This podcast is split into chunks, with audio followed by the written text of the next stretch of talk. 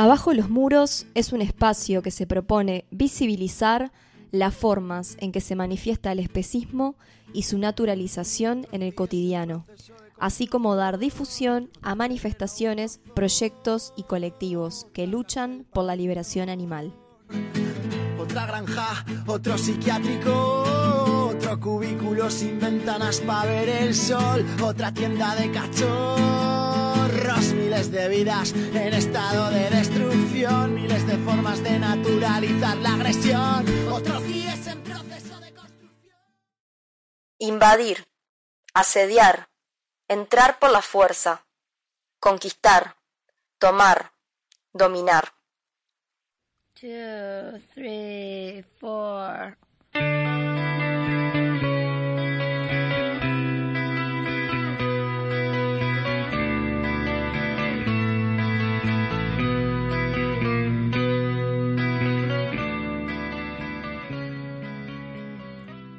Se definen como especies invasoras a determinados animales, plantas, insectos y otros organismos que se desarrollan fuera de su hábitat natural, en lugares que no les son propios o sobrepoblándolos y produciendo así alteraciones en estos ecosistemas. Según el Comité Nacional de Especies Exóticas Invasoras, en Uruguay hay más de 40 especies exóticas, o sea, no autóctonas, que son consideradas invasoras o plagas, dentro de las cuales se encuentran los jabalíes las liebres, las ratas, los ciervos axis, la rana toro, el pájaro cardelino, entre otras. Las especies listadas en este tipo de clasificaciones en general son susceptibles de sufrir lo que se llama erradicación, o sea, se habilita a su matanza y en muchos casos se recurren a eliminaciones masivas. Pese a que la especie humana es la que más transforma y destruye los ecosistemas donde habitan la propia y otras especies, no se le menciona en ninguna lista ni guía de este estilo. En este episodio de Abajo los Muros, conversamos con Paula, a quien desde ya le agradecemos por su tiempo y disposición, por informarnos tan generosamente sobre la situación de las cabras de la quebrada en el departamento de 33 y por abrir tan interesante reflexión en torno a las llamadas áreas protegidas y especies invasoras en nuestro país. Hola criaturas en fuego, les habla Paula, soy estudiante de veterinaria, rescatista y activista por los derechos de los animales no humanos y les vengo a contar una situación relacionada con las especies exóticas consideradas como invasoras. El pasado 7 de julio del 2021, cobró notoriedad en las redes sociales un rumor sobre la posible erradicación mediante arma de fuego de las cabras de la Quebrada de los Cuervos y Sierras del Yerbal, un área protegida del Sistema Nacional de Áreas Protegidas que queda en 33. el rumor surgió a raíz de una publicación de Radio El Conquistador FM 93.3 de local y ahí, ahí se citaba al director de higiene de la Intendencia, un biólogo, Carlos Prignoni, que refería a las cabras de la quebrada como una especie exótica invasiva y que la única solución era el rifle sanitario. Y decía además que era algo que ya se había hecho en otras áreas protegidas.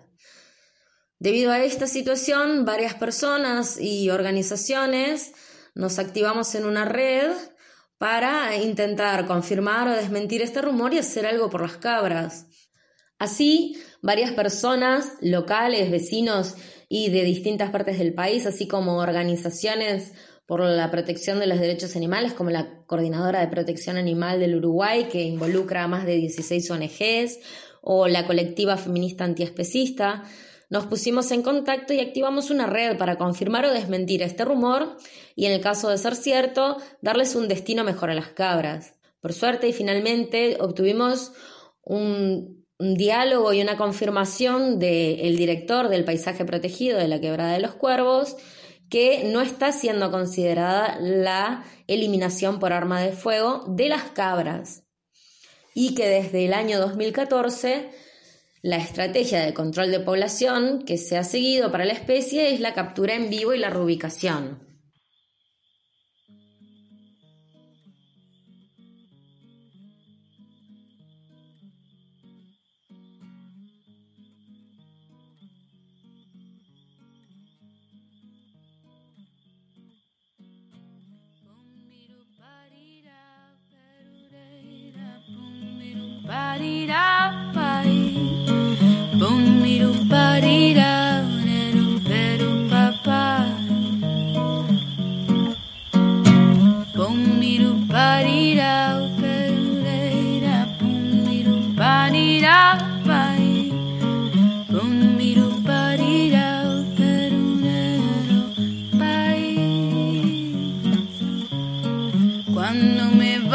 Pa'l monte, me empacaré en el bolsillo cuatro lunas, un naranjo y todas las rositas del patio. Cuando me vaya pa'l monte, me empacaré mi lenguaje y el recuerdo que no tengo de los cantos del abuelo. En Uruguay existe un sistema nacional de áreas protegidas que cuenta con 17 paisajes protegidos a lo largo de todo el territorio, entre ellas la quebrada de los cuervos y sierras del Yerbal. En estas áreas se distingue la biodiversidad, la fauna, la flora y el ecosistema nativo. Esta biodiversidad se ve constantemente amenazada tanto por la fauna y flora exóticas, que son consideradas como invasoras, y por la actividad humana. Entre ellas se cuentan actividades forestales intensivas, además de plantas de cal como la de Cementos del Plata, la cantera de caliza y planta de cemento de Simsa, la planta de cemento Cielo Azul, y están proyectadas varias mineras a cielo abierto de la empresa Aeromar SA, como la cantera Sarabia, al borde mismo del área natural protegida de la quebrada de los Cuervos y Sierras del Yerbal, y calcula extraer casi 9.700.000 toneladas de calizas en un plazo de 30 años para su exportación a Brasil.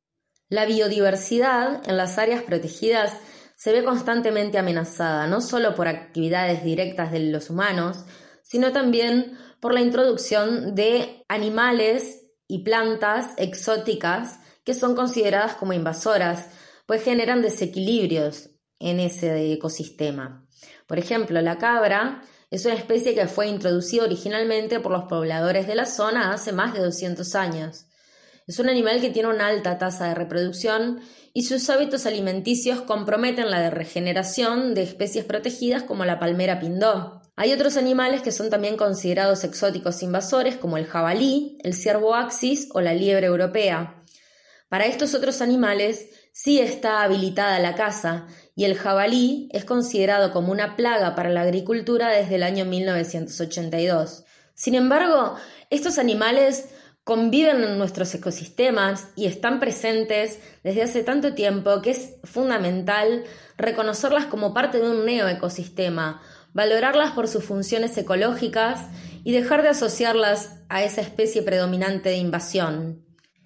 Es fundamental reconocer la dimensión ética en nuestro relacionamiento con las especies clasificadas como invasoras y encontrar un camino de preservación de los ecosistemas en los que prime el bienestar animal en el control de población de las mismas. Existen varios métodos de control de población que no tienen por qué terminar en matanzas masivas, como puede ser el control de fertilidad, los realojos o las barreras físicas. Es clave para el futuro de las áreas protegidas el diálogo y el tender puentes de entendimiento que sirvan para mejorar nuestro relacionamiento con la naturaleza, desde el respeto a la fauna, la flora, la biodiversidad y los ecosistemas nativos. Creo que es fundamental que en estos temas se llegue a un debate público en donde se pueda formar una ciudadanía informada e involucrada con la realidad que nos rodea. Hay que seguir problematizando qué entendemos por especies exóticas invasoras y cómo nos responsabilizamos los humanos del impacto que generan en el ecosistema de una forma ética, sin aplicar métodos letales. Finalmente, quiero invitarles a que conozcan, se acerquen a las áreas protegidas que tenemos en el país si tienen la oportunidad. Son ambientes súper ricos, tenemos una fauna, una flora tan diversa, hay que valorarla, tenemos que involucrarnos con nuestra naturaleza y involucrarnos con los proyectos que, que significan su conservación. Están totalmente amenazadas todo el tiempo por el avance de las actividades humanas. Como les comentaba, las actividades mineras son una amenaza permanente, constante y cada vez más grande a estos ecosistemas. Así que bueno, les agradezco la escucha y nos veremos caminando por las sierras. Abrazo, criaturas.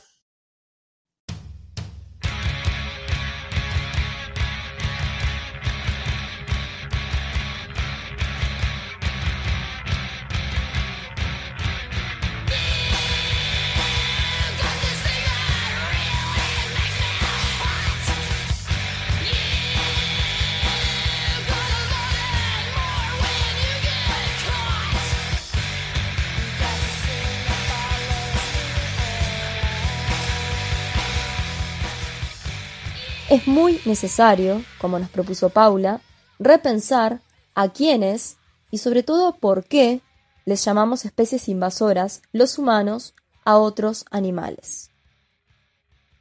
El especismo y el antropocentrismo nuevamente se ponen de manifiesto considerando como carente o de menor valor la vida de determinados animales y muchas veces priman criterios meramente económicos y productivistas a la hora de tomar estas decisiones. Un ejemplo concreto es el de las jaurías de perros en zonas rurales.